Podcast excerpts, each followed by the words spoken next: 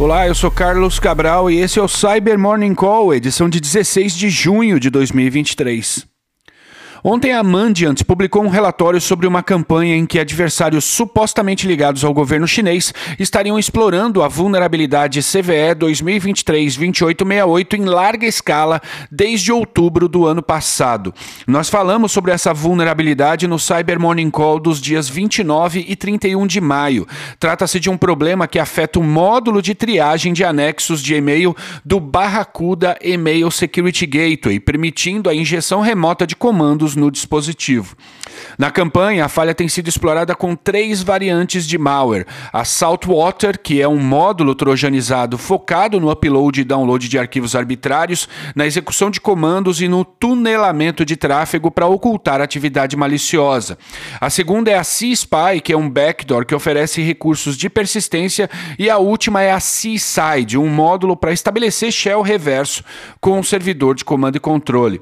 O acesso inicial ao ambiente das vítimas ocorre por e-mail, com anexos nos formatos .tar, .jpg ou .dat, os quais são preparados para explorar a falha ao serem tratados pelo Barracuda e que abrem a possibilidade para injetar comandos no dispositivo.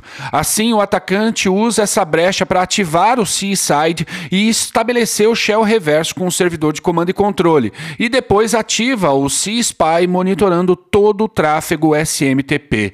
Os ataques ataques estão afetando vítimas no mundo todo, então não deixe de atualizar o seu dispositivo. Correções para essa falha estão disponíveis desde o dia 21 de maio. E pesquisadores da i7 documentaram uma nova versão do Trojan de acesso remoto Gravity Rat, uma ameaça cuja operação está ativa pelo menos desde junho do ano passado. A ameaça está sendo disseminada por meio de aplicativos de mensagens falsos que se passam pelo Bind Chat e pelo Chat ICO.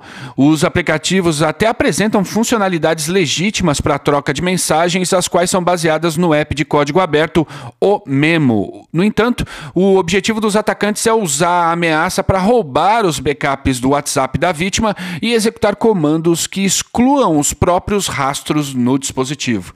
A ameaça é multiplataforma, podendo afetar dispositivos Windows, Android e macOS, com as vítimas sendo possivelmente contatadas pelo Facebook ou pelo Instagram e induzidas a clicar em links que levam aos aplicativos falsos. E o pessoal da HP identificou uma campanha disseminando uma nova versão do Chrome Loader chamada Chrome Loader Shampoo por meio de uma rede de sites de pirataria.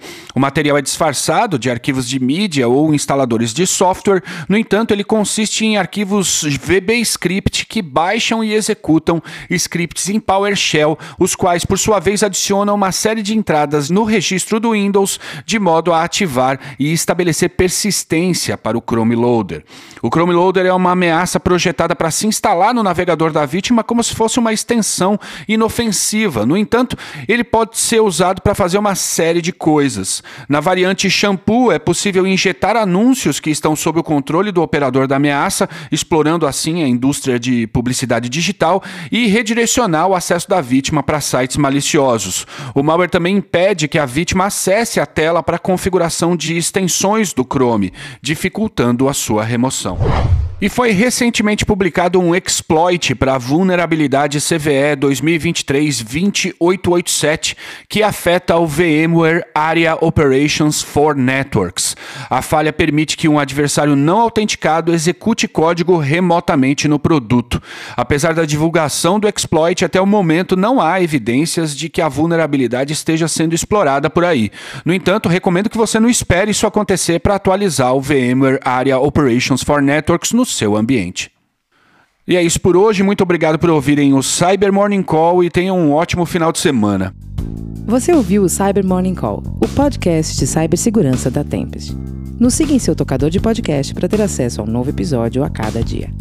E para saber mais sobre a Tempest, nos siga no Instagram, Twitter e LinkedIn ou acesse www.tempest.com.br.